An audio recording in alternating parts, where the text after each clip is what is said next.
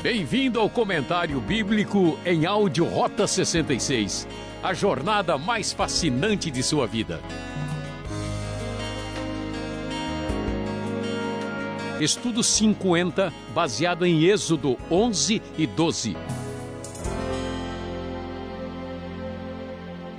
Como vimos, Faraó já estava em dificuldades seríssimas por resistir à ordem de Deus o Egito já havia sofrido sob os efeitos das nove pragas que haviam caído sobre a terra do Nilo. E então, agora a última praga, no capítulo 11, vai se manifestar antes de que os israelitas sejam de fato libertados para sair da terra do Egito conforme havia ordenado o Senhor Deus. Então, no capítulo 11, conforme a NVI, nós vemos o anúncio da última praga antes da grande libertação que vai dar início à famosa festa da Páscoa tão lembrada até hoje. E diz o texto sagrado: Assim diz o Senhor: por volta da meia-noite passarei por todo o Egito, todos os primogênitos do Egito morrerão, desde o filho mais velho do Faraó, herdeiro do trono, até o filho mais velho da escrava que trabalha no moinho e também todas as primeiras crias do gado. Haverá grande pranto em todo o Egito, como nunca houve antes, nem jamais haverá. Entre os israelitas, porém, nem sequer um cão latirá contra homem ou animal. Então vocês saberão que o Senhor faz distinção entre o Egito e Israel. Todos esses seus conselheiros virão a mim e se ajoelharão diante de mim, suplicando: Saiam você e todo o povo que o segue. Só então eu sairei, e com grande ira Moisés saiu da presença do Faraó. Como vemos, agora chegou o momento final, o momento da última praga que cai sobre o Egito. Esta praga parece uma praga muito muito difícil de ser suportada, e o seu significado está assim ah, como Uh, Faraó havia feito o povo sofrer tanto debaixo de escravidão, agora chegou a vez dele sentir o sofrimento na sua própria pele, com a morte do primogênito dele e também de todo o seu povo. O seu filho mais velho haveria de morrer, provocando assim uma grande mortandade em todo Egito o Faraó era considerado um ser divino, seu filho seria sucessor desse papel divino humano. Agora, a derrota final do Faraó, do Egito, da tirania, da escravidão, dos deuses falsos se manifestaria e Deus haveria finalmente de libertar, de libertar o seu próprio povo. Então o Senhor estabelece a festa da Páscoa na ocasião da libertação do povo de Israel do Egito. Capítulo 12 do livro de Êxodo mostra isso com bastante clareza. Diz o texto, conforme a NVI, no versículo de número 12: Naquela mesma noite passarei pelo Egito e matarei todos os primogênitos, tanto dos homens como dos animais, e executarei juízo sobre todos os deuses do Egito. Eu sou o Senhor. O sangue será um sinal para indicar as casas em que vocês estiverem. Quando eu vir o sangue, passarei adiante. A praga de destruição não os atingirá quando eu ferir o Egito.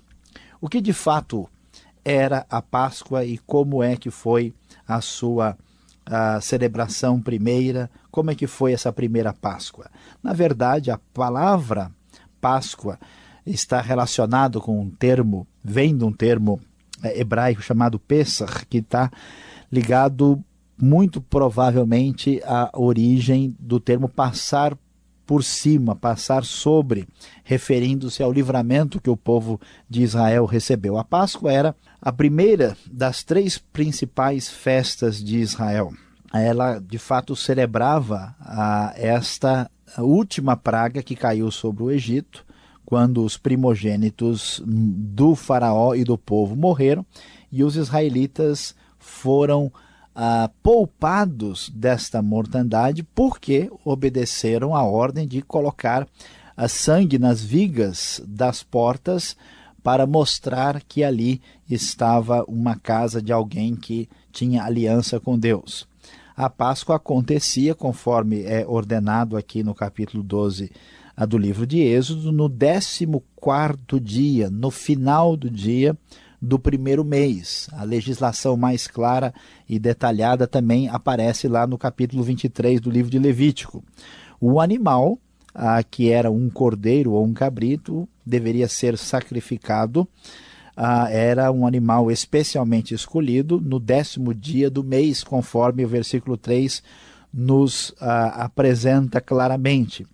O animal era sacrificado, então, só no décimo quarto dia, era escolhido no décimo, e depois era comido. Nada da carne do animal poderia ser deixado para ser comido no dia seguinte.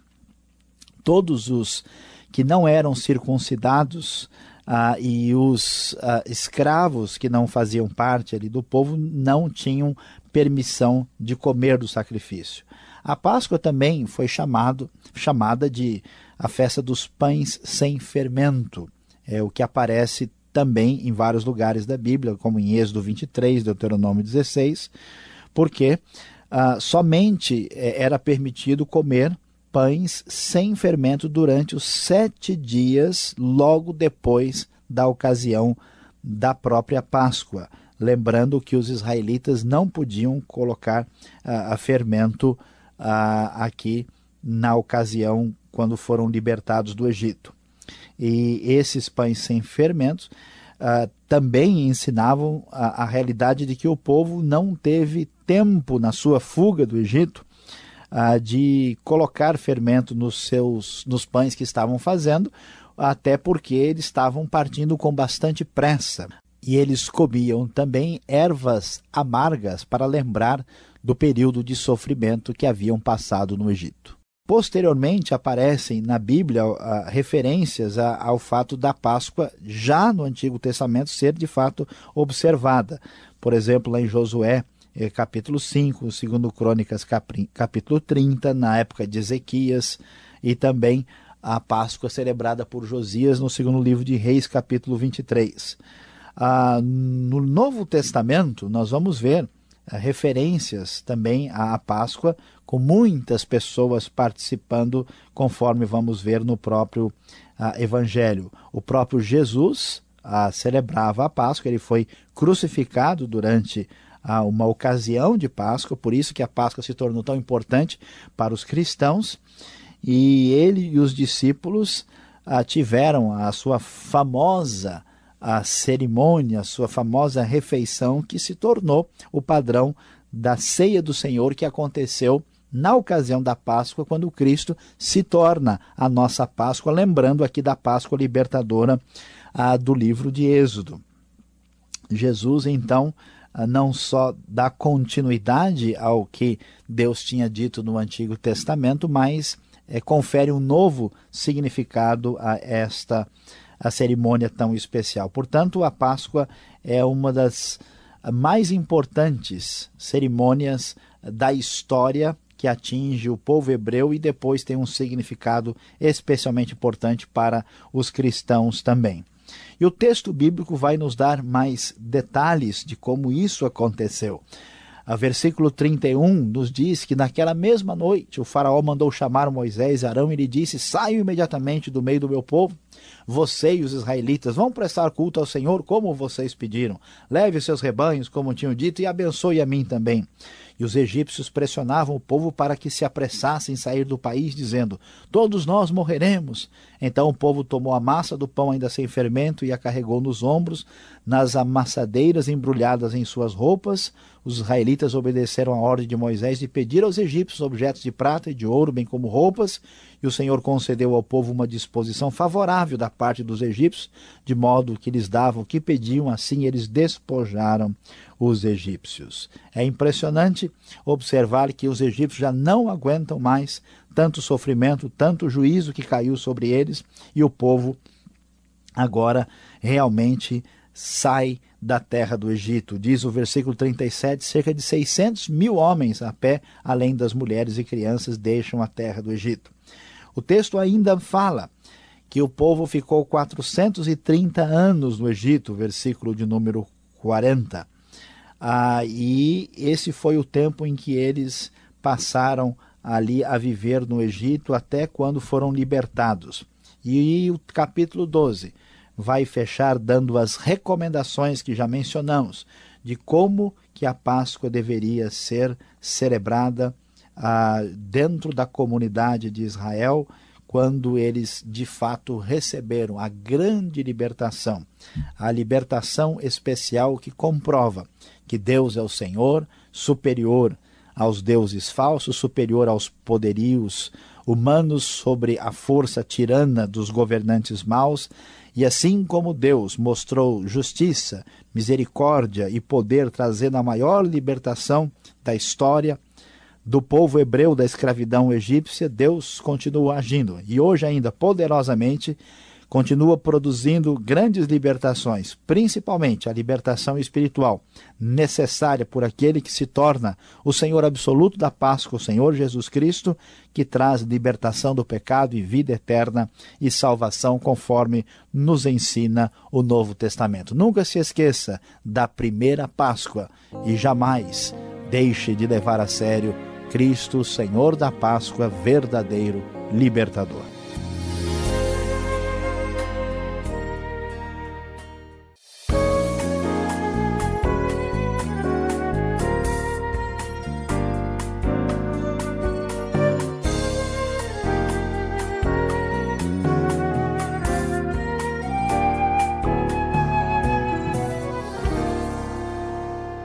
Momento das perguntas, segunda parte do programa.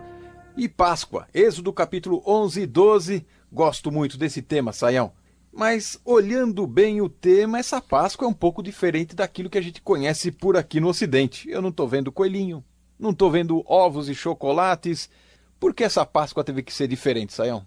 Roberto, a pergunta sua é o que aparece muitas vezes vindo de tanta gente.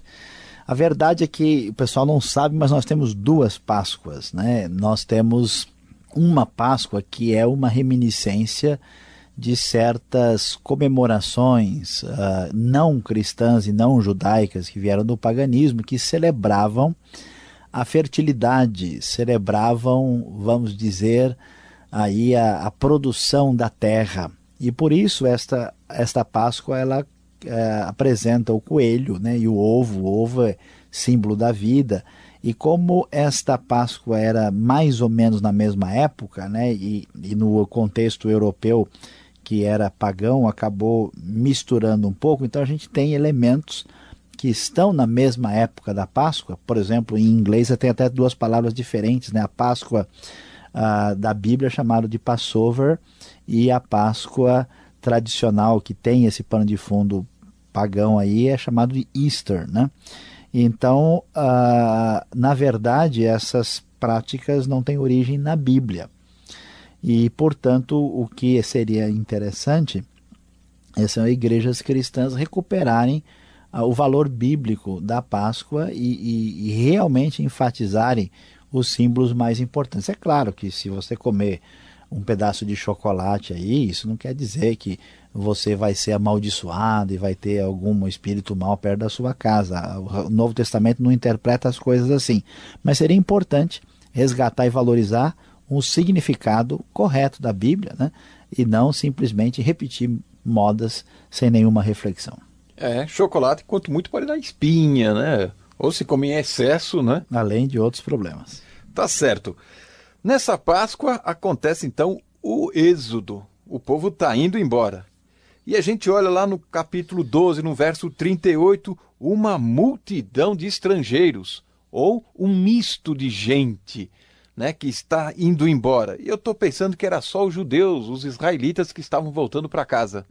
Então quer dizer que temos aí muito mais pessoas do que a gente possa imaginar, né? É interessante. Uh, quando a gente pensa na história do povo de Israel, o povo ter sido selecionado por Deus, muitas pessoas que não são cristãs, eles acusam a Bíblia de ser racista, a Bíblia de estar dizendo que existe um povo, uma raça especial. E aí que está a prova de que esse raciocínio está errado. Porque o povo de Israel não era uma raça, era uma comunidade que estava em aliança com Deus. Qualquer pessoa estrangeira, independentemente de critérios raciais, poderia entrar no povo que estava em relação de aliança com Deus. Aparentemente, esses estrangeiros seriam estrangeiros de outros povos que viviam próximos aos israelitas e que também eram subjugados e escravizados. É muito provável, como a gente vê na previsão da própria lei, né, que eles deveriam sempre tratar bem os estrangeiros porque eles tinham sido estrangeiros no Egito. Ah, é muito provável que muitos deles se tornaram, até entraram né, dentro do próprio povo, ah, levando assim em consideração todo esse histórico, esse sofrimento. Alguns estudiosos ultrapassaram um pouco os limites porque eles chegaram até a sugerir que não havia nenhum povo de Israel, que na verdade era um monte de gente excluída e, e, seria um bando de sofredores simplesmente. É uma espécie de ideia de que são só oprimidos. É difícil, muito difícil sustentar essa ideia. É claro que o povo de Israel que está aqui, toda a história deixa isso muito definido, mas é importante ver que o Deus de Israel, Deus da aliança, também é um Deus que abençoa todo tipo de pessoa, principalmente aqueles que estão sendo injustiçados e sofrendo com uma opressão tão tremenda aqui. Deus não é só de Israel, também é dos outros povos. Tá certo. Saiam, como nós conhecemos o mestre que nós temos aqui versado em hebraico, conhece muito bem a exegese da Bíblia, uma pergunta agora matemática. Qual o período que este povo ficou no Egito? O texto de 12, verso 40, diz exatamente são 430 anos. Como fica isso? É 400, 430? Eu já vi em algum lugar né, que esse número não era tão redondo assim. Pois é, Alberto, eu acho que eu vou pegar minha calculadora aqui para a gente resolver essa questão matemática que já ultrapassou os limites da, da teologia. Mas a questão não é tão difícil assim. Veja, ah, em Atos capítulo 7, versículo 6, a referência Lá diz que o povo ficou 400 anos no Egito, provavelmente aqui em função do que eh, Gênesis capítulo 15 também diz que o povo ficaria 400 anos no Egito. E muitos críticos às vezes eh, voltam-se contra a Bíblia dizendo, tá vendo, olha aqui uma coisa ah, incorreta, num lugar fala isso, no outro fala outro, como é que se explica isso? É muito fácil de, de entender, porque basta ver qual é o propósito do texto. Quando Atos 7 ou Gênesis 15, 15 está falando do assunto, eles estão, na verdade, comentando sobre outras coisas e mencionam o período e mencionam genericamente, como quem diz, olha, o povo ficou no Egito uns quatro séculos. Aqui em Êxodo 12, que o assunto é a permanência, mesmo a saída na ocasião da Páscoa, da libertação, o texto é mais objetivo e específico. Então ele diz 430. Então o período que o povo ficou foi 430 anos. Isso é fácil de entender. Na nossa vida é assim. Se alguém pergunta para uma pessoa, escuta, quantos anos você morou em Florianópolis? A pessoa diz, olha, eu morei três anos. Ninguém vai dizer, eu morei três anos, um mês, 12 dias, 5 horas, 32 minutos e 15 segundos. E quem diz isso é uma loucura, ninguém fala dessa forma. Então, em alguns lugares você precisa ser objetivo. Né? Se, o, se o imposto de renda pede o seu, o seu salário, você tem que dizer, olha, é R$ 1.835,25 centavos. Agora, se o seu colega pergunta, escuta, quando você ganha, você não vai responder uma coisa dessa, porque o propósito da pergunta não é, não é esse. Então, na Bíblia, você tem o quê? Você tem certas é, menções genéricas, como é o caso de Atos 7, e menções uh, em menções específicas e determinadas, como é o caso de Êxodo 12 aqui. Então, quando a gente estuda direito, a gente vai entender que a Bíblia não está cheia de tantos problemas como certas pessoas sugerem. Falando em especificamente, falando em problemas, capítulo 12, verso 12. Será que eu estou enxergando aqui uma guerra santa? Deus está em guerra contra os deuses do Egito, do Egito. Como é que fica isso? Pois é, temos uma batalha de fato, porque o texto diz que executarei juízo sobre todos os deuses do Egito, eu sou o Senhor. Deus não só está dizendo, olha, eu sou o único Deus verdadeiro, os outros deuses são falsos, mas a coisa é mais complicada, mais profunda do que isso. Por quê? um conceito de religião errado vai produzir uma sociedade problemática. É isso que a nossa sociedade de hoje não entende.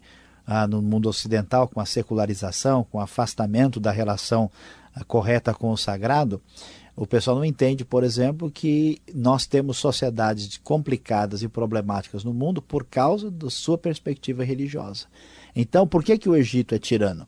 Por que, que o faraó é como é? Porque o conceito religioso deles produz aquele tipo de sociedade.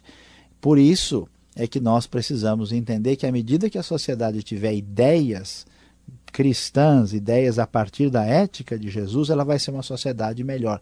Grande parte do que nós temos de benéfico hoje na história, por exemplo, do mundo ocidental, só existe por causa da influência benéfica do cristianismo para todos nós. Então a guerra contra os deuses e a religião falsa, é uma guerra em favor do bem-estar da humanidade. Imagina, eu soube de uma religião pagã no passado que quando o, marido morria, a mulher era enterrada viva com ele. E alguém diz, não, cada um tem uma religião, isso não, tem nada a ver. Imagina, isso é uma loucura. Há religiões que dizem coisas totalmente absurdas. Não dá para comparar o amor e a misericórdia de Jesus de Nazaré com certas ideias religiosas completamente fora da realidade. Tá certo, Sainho. Eu estou satisfeito com a resposta. E você que está nos acompanhando? Então, fique mais um pouquinho, que vem aí agora o melhor da Páscoa.